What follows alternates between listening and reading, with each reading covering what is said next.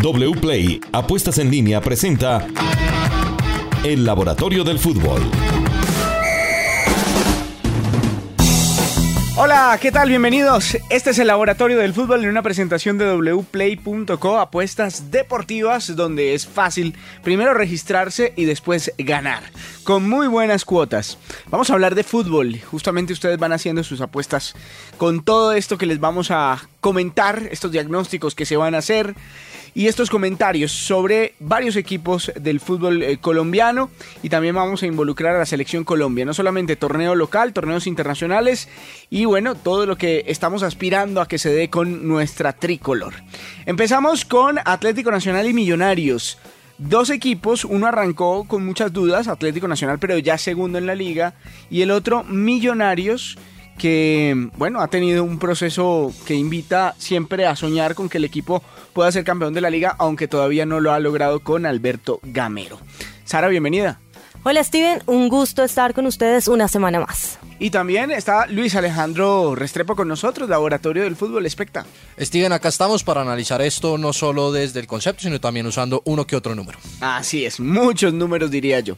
Bueno, ¿cómo llegan Atlético Nacional y Millonarios? Da la impresión que es un equipo hoy más sólido. Millonarios no tiene la misma cantidad de partidos que Nacional, eh, pero Nacional es el segundo clasificado hoy por hoy en la liga.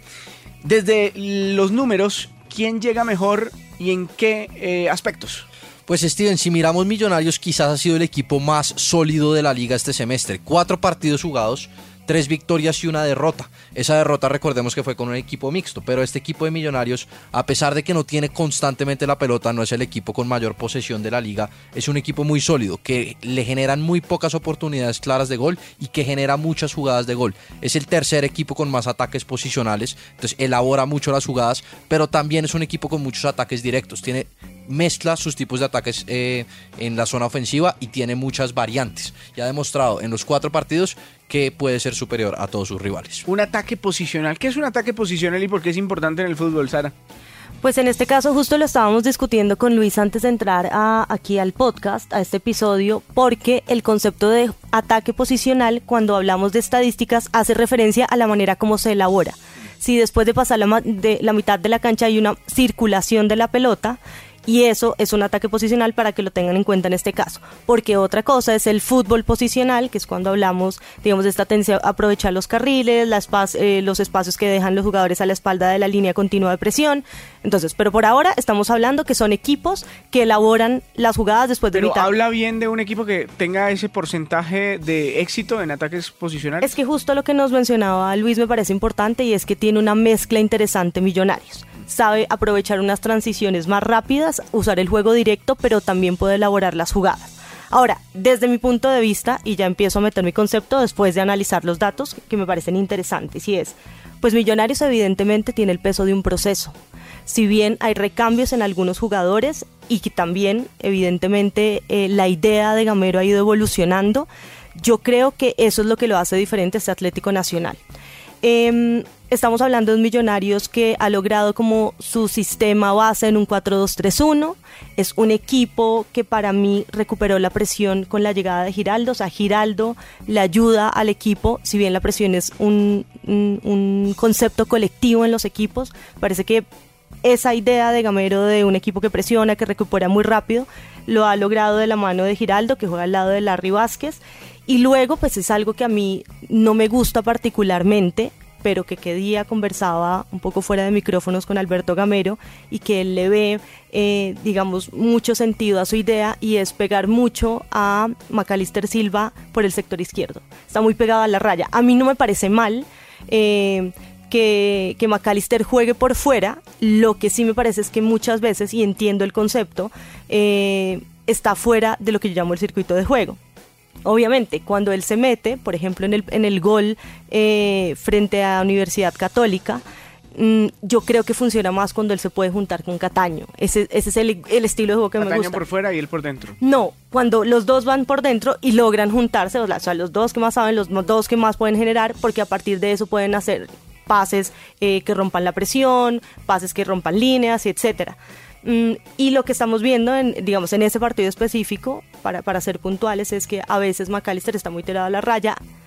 eh, y, es una, y es parte de la idea. Funcionó muy bien cuando Bertel pasó, eh, fijo al lateral y luego pudo ir McAllister al centro y creo que ahí generó bien Millonarios, pero durante muchos minutos del partido me parece a mí que queda fuera de ese circuito, pero es una es una visión que tiene Gamero de cómo puede potenciar a McAllister desde ese lugar. Es como estamos viendo a Millonarios en este momento que va a enfrentar a Atlético Nacional. Antes del dato de Nacional, un complementario. Sí, hay algo muy interesante de Millonarios, lo que decía Sara de la presión. Nosotros tenemos dos conceptos, uno de presión alta y otro de presión baja. Presión alta es casi en el tercio final del rival y presión baja es más sobre la mitad de la cancha. Millonarios es el equipo con más presión baja en esta liga y el segundo más eficiente. Entonces no necesariamente salen todos a presionar arriba, pero cuando hacen la presión lo hacen muy bien y lo hacen en la mitad de la cancha. Un equipo muy interesante en esos conceptos que ya lo tienen muy aprendido de este proceso gamero. Muy bien. ¿Y qué es lo mejor que tiene Atlético Nacional? Pues Atlético Nacional curiosamente es el, es, es el equipo con la segunda nómina más joven de esta liga, solo por detrás de Envigado. Eh, entonces es un equipo que tiene esa juventud y a pesar de la juventud... Bueno, pero es eh, dentro del campo de juego está haciendo algo interesante, más allá de poner a unos sí, jugadores está haciendo algo interesante, sobre todo con el tema de ataques directos. Ahorita que hablábamos en temas de ataques posicionales. Es el segundo equipo con más ataques directos y es el equipo más eficiente en contraataques. Entonces termina casi todas sus ataques, sus jugadas de contraataques con remate. Eh, sin embargo, el gran problema nacional ha sido su efectividad ofensiva. Genera más de lo que, de lo que concreta. Y ha tenido en Harlen Castillo y en Kevin Mier grandes salvadores porque le han generado mucho juego, pero no le han convertido tanto como deberían. Hoy no se le valora mucho a Atlético Nacional, veo mucha crítica alrededor a pesar de que segundo. Puede ser la respuesta a eso el, eh, justamente lo que acaba de decir Lucho, es un equipo de, un ataque largo, digamos, de un ataque de unas, unas transiciones que no tienen, digamos, tanta elaboración y eso puede minimizar un poquito eh, la visual de quien lo está valorando detrás del televisor o en la cancha. Sara, ¿no gusta más un equipo que sea más elaborador que estos equipos que suelen ser un poco más prácticos? Yo creo que tiene que ver más con la efectividad. Eso es lo que le ha pesado a un equipo como Nacional que tiene que dar resultados muy pronto. Y yo creo que eso es a lo que se enfrenta Pablo Autori en este Atlético Nacional. Me llamó mucho la atención porque entre mis apuntes yo tenía transiciones y juego directo, es decir, que los datos un poco reflejan lo que nosotros vemos en el campo de juego. Yo, además de, digamos, de, de estas dos cosas, siento que tiene un carril derecho súper fuerte con Román y con Candelo que son jugadores que entienden muy bien esa posición. Yo creo que un Román que se ha potenciado ahí no es un lateral. Pero Román lo han liberado. En el semestre pasado uno lo veía mucho más eh, amarrado a la posición. Claro, y, de hecho hace cosas interesantes como interiorizar. O sea, no es un lateral que necesariamente vaya hasta el fondo, que es como el concepto, y eso lo discutiremos más adelante, porque ese concepto para mí de, de lateral natural no me gusta, porque creo que limita las posibilidades y opciones que tiene un lateral desde lo que pueda hacer en la cancha. Eh, y creo que lo de Candelo también es interesante. Em, aparece un jugador como Palacio, que me parece súper interesante, un zurdo que en ese medio campo puede funcionar muy bien y también me llama la atención a partir del dato inicial de que es un equipo joven y eso yo creo que tiene un mérito Steven eh, porque los equipos jóvenes tienen dos procesos al, al, de la idea del entrenador y también un, terminar de formar en experiencia en capacidad de resolución eh, en el campo de juego. Y lo de Cristian Zapata me parece que es súper llamativo me parece que es un jugador que está aportando un jugador que, que se ha adaptado me parece me parece interesante también eh, incorporarlo ahí en este sistema.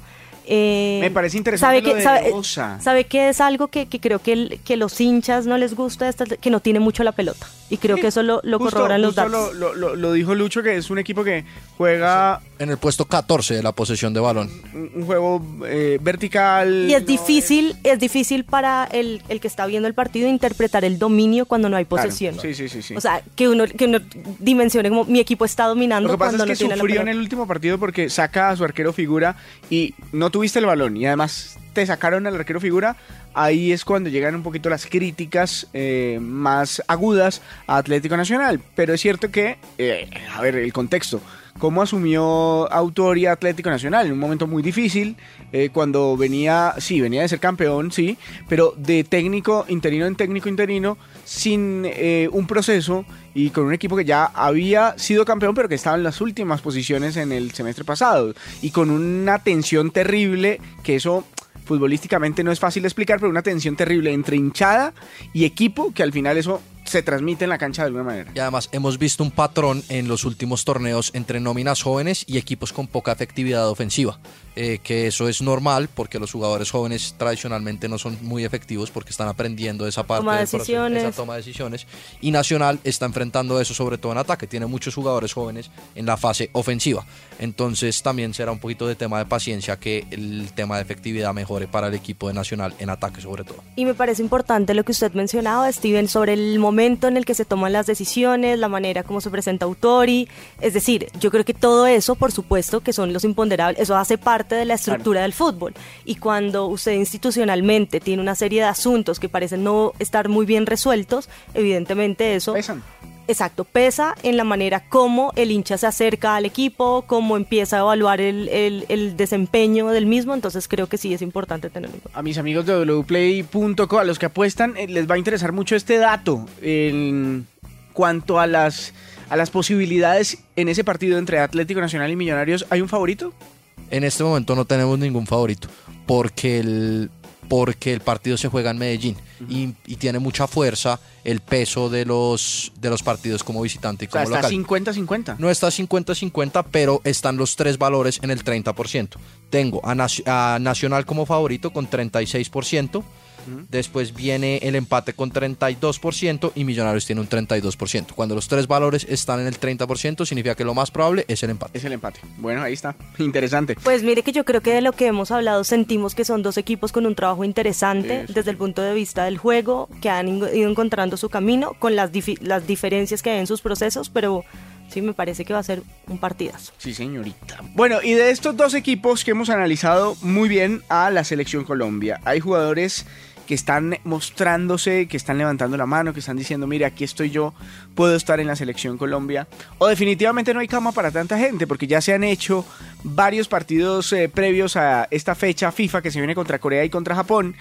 Y, y de ahí es donde se tiene que sacar. O hay cupo para más, es lo que nos preguntamos, Sara, antes de conocer a esos jugadores que Luis Alejandro desde los datos nos trae como candidatos a estar llamados a esta convocatoria. Yo hice mi propio ejercicio ¿Ah, sí? con, con mis percepciones. Em, yo siento que hay una línea muy marcada en lo que viene haciendo Néstor Lorenzo en sus convocatorias. Desafortunadamente, eh, no se puede contar en estos partidos contra Corea y contra Japón con los jugadores de la sub-20, porque ellos tienen sus partidos amistosos ante Gales y ante Suecia. ¿Y cree que de la sub-20 hubiera uno al menos? Yo, creo que podría ¿Puerta? entrar, pero es que en este caso se sale de la evaluación. O sea, yo creo que entramos como en un terreno que no, que no nos suma. El único que me parece que puede entrar, y esto es por una decisión de federación y de proceso, es que se va a hacer con John Hader Durán. Porque John Hader Durán, el club no está obligado a prestarle el Mundial Sub-20. Entonces, hace Pero más sentido que entre a este proceso. Eh, esto, esto es lo que hay que Fecha evaluar. FIFA es obligatorio prestar a los jugadores. Claro, o sea, la fecha FIFA, ellos deben prestar a los jugadores porque se trata de las selecciones de mayores. Entonces, el caso de John Hader Durán, yo lo dejo abierto para que tal vez sí se vaya acercando al proceso de selección, pero además que ya estuvo convocado por Néstor Lorenzo.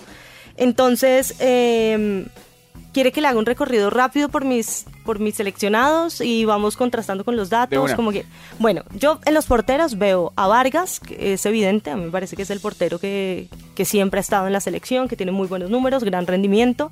Montero, evidentemente, que también hace parte del proceso, y Mier. Mier en ese enlace entre los jugadores jóvenes y demás. ¿Mier lo tiene usted ahí de pronto? ¿O Sí, lo, lo- Lucho? lo ¿Está tenemos. mostrando todavía condiciones? Está mostrando todavía condiciones. Recordemos que el semestre pasado fue el tercer arquero con más goles evitados, eh, que es una métrica que sacamos. Y Eh, este semestre ha jugado poco. este semestre, pues en este semestre ya tiene seis partidos. Recordemos que, que sumando pues el tema de la Superliga y los amistosos de Nacional ya tiene seis partidos. Por ejemplo, Camilo Vargas tiene 10. eh, Andrés Mosquera Marmolejo. ¿Y que el es de mejores números quién es?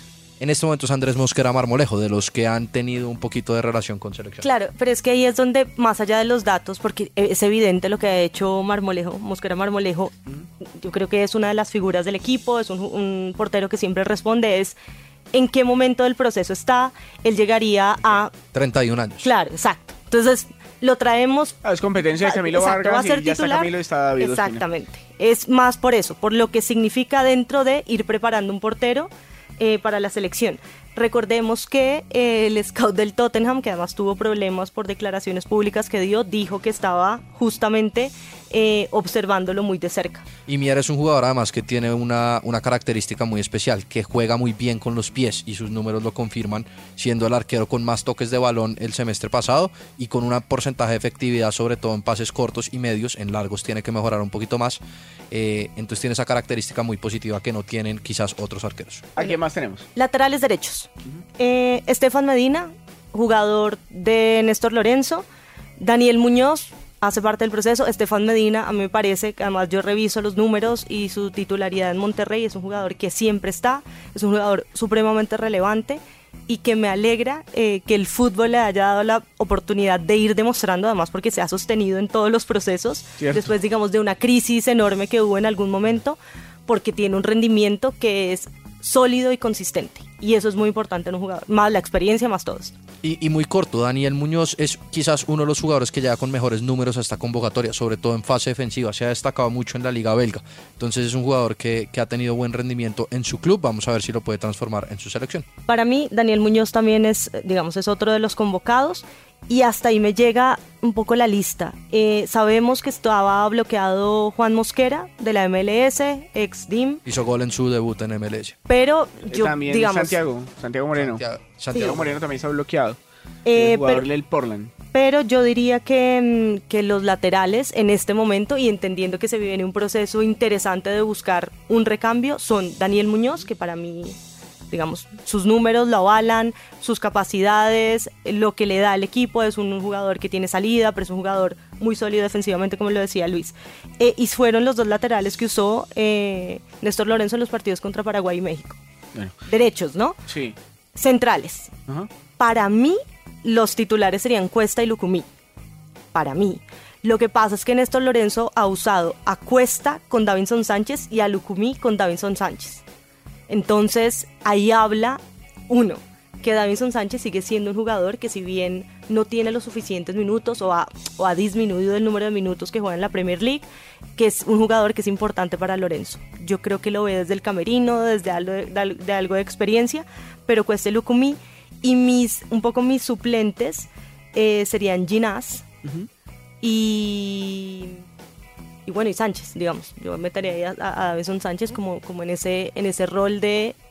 la pareja Cuesta Lucumí en la eliminatoria pasada creo que fue lo, de lo mejor que nos dejó una eliminatoria muy dolorosa para nosotros por la Sí. eliminación, eh, la dinámica eh, de entendimiento de los dos. Claro, ahora Lucumí ahora está en el Bolonia, pero eh, está siendo memoria, titular, es, es un jugador protagonista, hace un par de fechas le ganaron al Inter, es decir, es un jugador que está haciendo ahí su De carrera. todos los centrales, Cuesta y Lucumí son los que más minutos tienen de los preseleccionados. Bueno, ahí está. Ahí está. Entonces, eh, que tiene que ver uno, no solo con el recambio, me parece que son jugadores, te- son muy buenos jugadores, ganaron mucho, estamos de acuerdo en, en el Genk y en la Liga Belga. Em, lateral izquierdo. Ahí, Es un dolor de cabeza. es- este silencio es... No, pero Sí, no, porque hay un Entonces- dolor de cabeza enorme en esa posición y no es nuevo. Mire, hay dos que son los que ha tenido Néstor Lorenzo, que son Frank Fabra y Mojica. Sí, que no son malos nombres.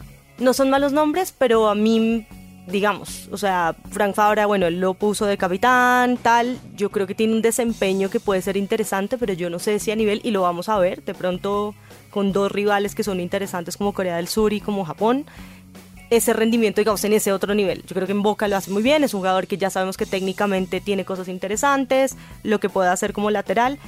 A mí me llama la atención que desapareció del radar uno de los mejores dentro de las dificultades que tuvo el proceso de Reinaldo Rueda, que es Jairo Moreno. Sí, sí, Digamos, siempre fue cumplidor. Él, él tiene una característica, Jairo Moreno, y es que está jugando como extremo en este momento.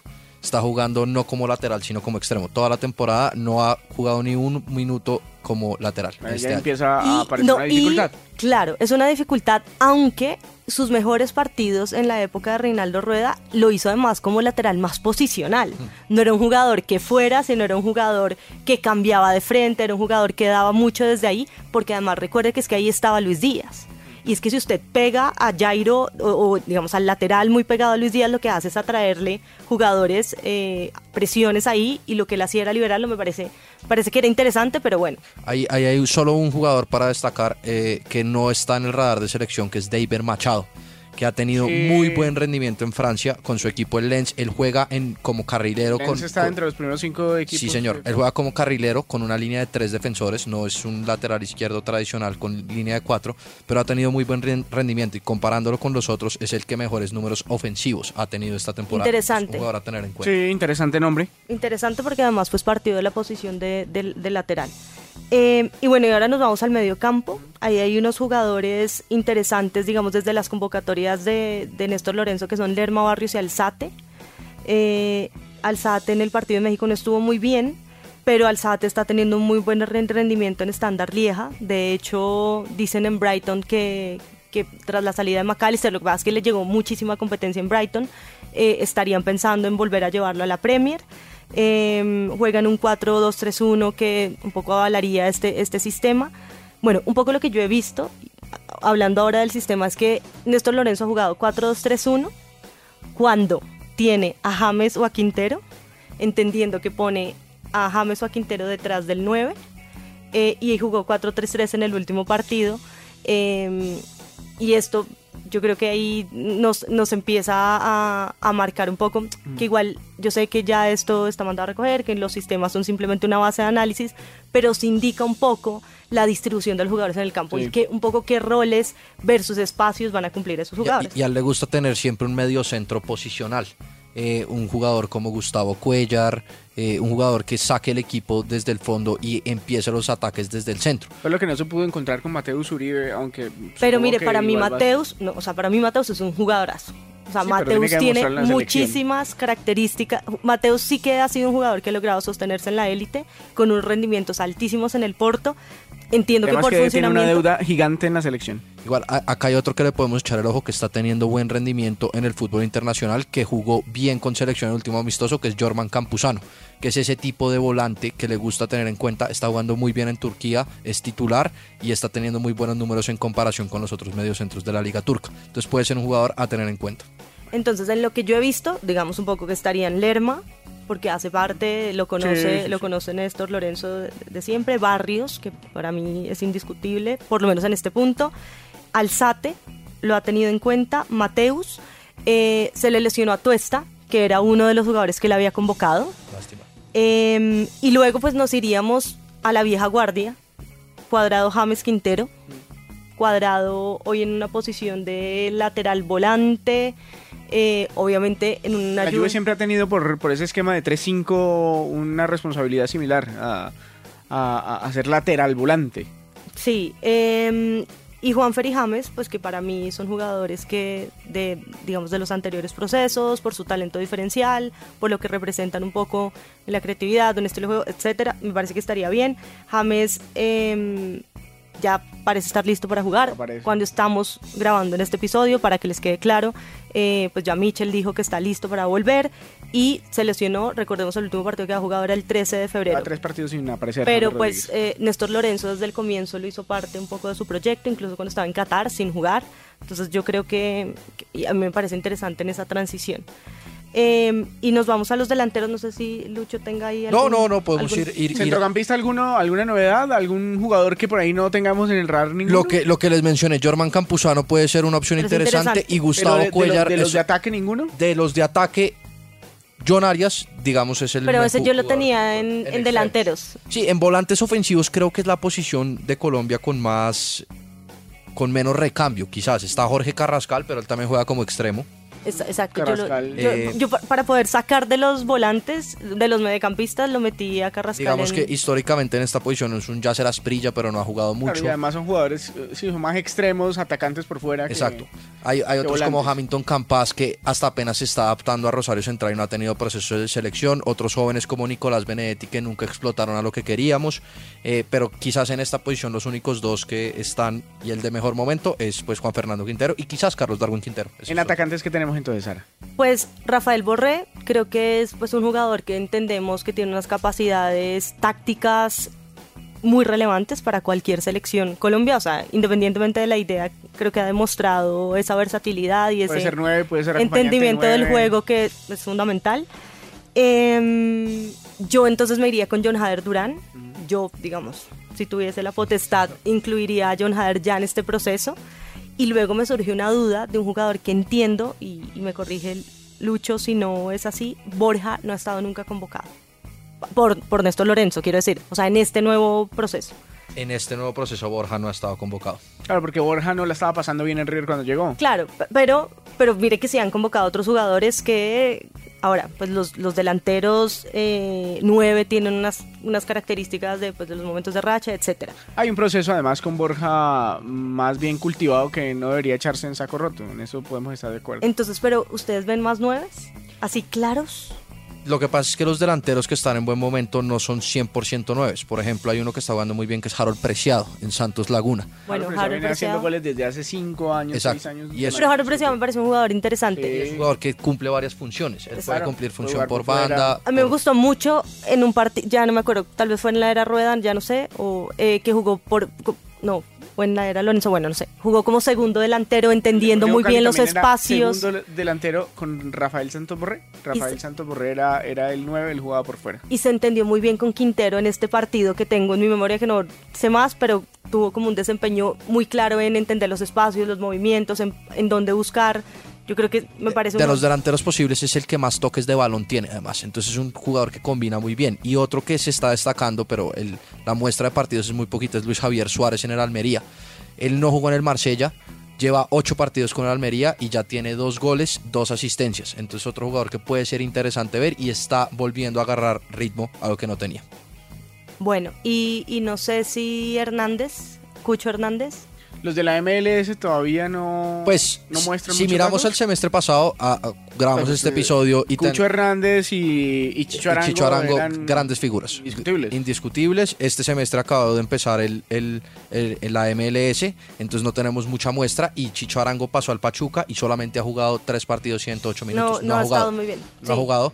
Eh, pero el Cucho Hernández fue un jugador muy importante el año pasado, igual que Cristian Arango en la MLS, esos dos. Y de extremos, por ejemplo, de MLS, Santiago Moreno es un jugador que es el jugador de la MLS con más regates intentados, el extremo. Es muy bueno. Entonces es, un muy jugador a tener en cuenta. Es una liga con muchas oportunidades para los colombianos y, y se están destacando allá varios de estos. Sí, a mí yo vi a Hernández en el partido amistoso este extraño que tuvimos contra Estados Unidos a comienzo de año, en enero. No me gustó mucho cómo entró en, en- en el circuito, pero, pero bueno, o sea, un poco esta es la, la lógica del ejercicio. Pero en sí el partido ya era extraño. Sí. En sí el partido ya era extraño. Ahora, yo vi a, mm, a- al hijo de Ferreira en Estados Unidos, Jesús, Ferreira, eh, y me pareció un jugadorazo, incluso en un partido extraño. O sea, me, me pareció que hizo cosas interesantes. Ya es capitán del Dallas, de su equipo. Es Sí, un sí, jugador sí. muy importante. Pero, bueno, por ejemplo, en el Mundial no esto como referencia. Sí, esto como pues referencias, obviamente ya a nivel de selección pues hay que revisar más allá de estos rendimientos, que es lo mismo que siempre decimos. Hay muy buenos rendimientos a nivel de club local en ligas que no son tan relevantes, pero luego la exigencia en, un, en una eliminatoria es, es otra cosa. Y pues están los dos extremos, los dos, sí, que son Baloyes y John Arias, que han hecho parte de las convocatorias de, de, de Néstor Lorenzo. A Millonarias, pues realmente me parece muy interesante. Creo que afianzarse en el fútbol brasileño habla muchísimo de su talento, de su capacidad de adaptación y demás. Eh, Baloyes, que siempre lo tenemos en buena consideración, pero no ha podido tener los contextos. Me acuerdo en un partido que lo puso Reinaldo Rueda, pues Contra Paraguay. sí, absolutamente complicado, jugando Y los jugadores no se pueden quemar simplemente por eso. Claro, jugando por el mismo carril que James, entonces como un poco muy, muy complicado de, un poco de adaptarse. Y, y metí a Carrascal. O sea, Carrascal para mí, pues, un- en una opción como, como extremo, como jugador por fuera. ¿Algún jugador en esas posiciones por derecha, por izquierda, que se nos quede? Quizás sobre todo por derecha tenemos un problema de recambio de Diego Baloyes y, y de jugadores en sí, no solo de recambio, sino de cantidad de jugadores para, para evaluar en esa posición, pero por izquierda tenemos más. Johan Carbonero en Racing de Argentina ha sido importante en este inicio y ha tenido un buen inicio de semestre y es un jugador joven, tan solo 23 años, que puede ser tenido en cuenta para, para este proceso de recambio. Y Dylan Borrero, que nos sorprendió esta llamada de, de este jugador en los, últimos, en los últimos partidos, pero tuvo buenos números y empezó muy bien el año. En dos partidos ya tiene dos goles eh, y está siendo titular en su equipo en la MLS. Entonces pueden ser jugadores interesantes a seguir. En el New England. En el New England Revolution. Sí, Muy bien, eh, tenemos 24 de marzo, partido contra Corea, y el 28 de marzo, cinco días después, el eh, partido cuatro días después el partido contra Japón. Dos buenos rivales, dos rivales asiáticos eh, bastante... No se juega en las capitales, se juega en Ulsan y en Osaka. Es decir, que a los, a los viajes largos ya se le suma un poquito más de, logística. Eh, me parece que son rivales súper interesantes. Yo creo que lo que vimos de ambos equipos en el Mundial eh, son equipos muy competitivos, con jugadores que ya tienen un desarrollo en otras ligas a nivel europeo, es decir, jugadores que ya mezclan diferentes características, ya no podemos simplemente la vieja y segura de son equipos muy veloces, eh, ¿no? Eh, no. Muy dinámicos. Muy dinámicos, son equipos súper rápidos, no. Yo creo que tácticamente y técnicamente han evolucionado muchísimo así que van a ser pruebas interesantes. Faltaba mencionar que obviamente tenemos a los que antes eran nuestros extremos fijos, que son Luis Díaz, que está en recuperación, y Luis Sinesterra, que también está en recuperación. Muy bien. Pues hasta aquí el laboratorio del fútbol en una presentación de wplay.co. Haga sus apuestas siempre en wplay.co. Gracias por estar con nosotros en ocho días más de este laboratorio que viene recargado.